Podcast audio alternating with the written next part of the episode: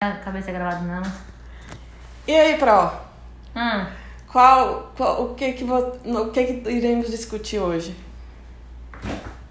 A gente vai falar de antibiótico. Claro. Qual o primeiro antibiótico que você recomenda?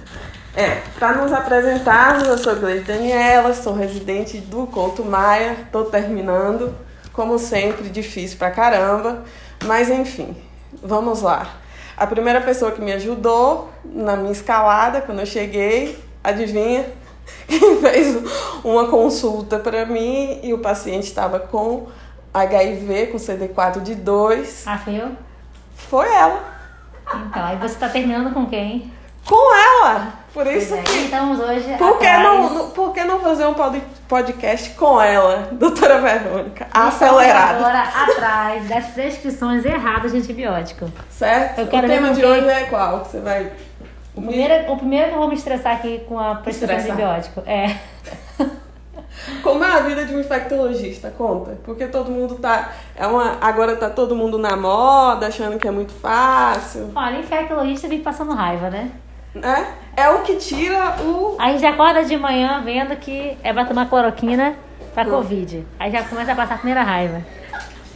A segunda raiva. A segunda raiva é você vai pegar seu zap e já tem alguém mandando, perguntando se pode tomar ivermectina porque tá com Covid. Aí já é a a segunda raiva. raiva. Aí você pega, Você toma pega o água, seu- ou tá no banheiro fazendo xixi ou cagando. Aí o que, que a pessoa pergunta pra você depois que você faz isso? Depois do que eu fiz, aí vai perguntar se pode tomar é, toda hora. Não, já falei, já foi cloroquina, já foi ivermectina. Azitromicina. Ah, é. Se pode tomar azitromicina porque tem efeito anti-inflamatório. Aí ela quer acabar com a azitromicina do mundo, né? Com certeza. Aí eu pego meu carro no caminho e descubro que mudaram a reunião, botaram pra mais cedo. Eu já tô atrasada meia hora e eu ainda nem cheguei. Professora. Aí chego aqui, Hã? Quando eu chego aqui, no, aí eu abro, já vejo um tazocinho prescrito pro paciente de comunidade. E aí você acaba de infartar. Eu acabo de infartar. Aí pede as enzimas cardíacas, claro. E não tem no hospital. Aí o infectologista fica. Sem assistência. Professora, fala um pouco da o porquê que não se deve usar cloroquina. De uma vez por todas. Gente, é, diversos trabalhos randomizados, duplo cego, controlados, já mostraram que não tem nenhum benefício né, no uso da cloroquina, seja ele precoce, seja ele na, na internação do paciente, em redução de mortalidade, em tempo de internação, redução de sintomas de febre. Né? E a gente tem que sempre lembrar que em locais, por exemplo, que tem malária, você ainda está aumentando as chances de você criar uma, induzir uma malária resistente à cloroquina, né? Sem contar com risco de efeito adverso que qualquer medicamento pode fazer. Então não é E para utilizar. As pessoas que usam cloroquina usam sempre a premissa de que ela irá diminuir a, o, tipo assim, a replicação viral no início da doença. Pois é, o pessoal às vezes se baseia no- em trabalhos assim que não foram muito bem desenhados, né, com muitos vieses, né, muito erros de, de metodologia, ou em trabalhos in vitro que foram feitos em algum momento da, da história da medicina, mas in vitro tudo funciona, né? Então, se você pegar Tá veneno. Se você pegar o Covid e botar no shampoo da sua casa, vai matar o vírus, né? Então a in vitro não vale, né? In vitro é só uma ideia. Você, a, a- você basear ah, um tratamento em conceitos fisiopatológicos, né? De in vitro, são só sugestões de possíveis ideias. Você não pode medicar ninguém baseado nisso, né? Isso é só uma ideia para você pensar em ver, desenhar algum trabalho maior. Então, quem quer prescrever as ivermectinas da vida, faça desenho estudo, né?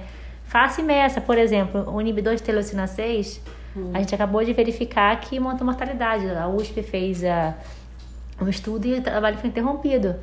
Estava sendo prescrito antes por vários centros, né? Então, se você prescreve sem você medir o que você está fazendo, se você desenhar um estudo, você jamais vai saber se o paciente melhorou por acaso, já que a maioria das pessoas realmente sobrevivem ao Covid ou, ou tem poucos sintomas, são assintomáticos, ou se a pessoa realmente já iria falecer e ter pior Inclusive, no desfecho. caso da interleucina 6, diz que ela contribui para o aumento da ativação paquetária e com isso faz agregação. Por isso, tem o uso de diminuição, do, do, do aumento do dedímero e que aumenta. E a gente já tem esse problema na Covid, né? Em relação a efeitos trombóticos. Então, então você precisa realmente, se você quer verificar uma nova droga, A droga pode até existir para outra situação. Você tem que verificar se naquela outra patologia ela vai funcionar. E aí, doutora Verônica? Passa ou não passa a cloroquina? Não! Não, gente, por favor. Pelo amor de Deus, não faça assim Eu já não paro. Não, eu queria ter um Instagram, meu Instagram é terapêutico, tá? Meu Instagram, não tenho consultório, não tenho nada. Meu objetivo do Instagram, ele surgiu assim que eu comecei a reativar ele quando eu tava com meu filho em casa, recém-nascido, e eu passando raiva, ódio, vendo as reportagens, falando tanta, tanta besteira, tanta fake news. Então eu resolvi criar um Instagram que eu pudesse falar das coisas é, que estão correndo por aí é, mais verdadeiras, que estão realmente literatura, tentando traduzir literatura para as pessoas, porque era uma forma de. Aí quando eu passava aquela informação e vi o povo compartilhando, ai que beleza. Alguém está lendo a então, verdade. você diminuiu um, uma possível. libertou uma pessoa de uma possível besteira, né? Deu uma libertação. É, eu tenho pouco seguidor, mas dentro daqueles seguidores a gente faz o que pode, né? gente, isso aqui foi uma, um começo de um podcast, né? A gente está inventando. Mas somos apenas amadoras. Mas vamos lá. Espero que gostem. Beijos. Isso tá onde, minha filha?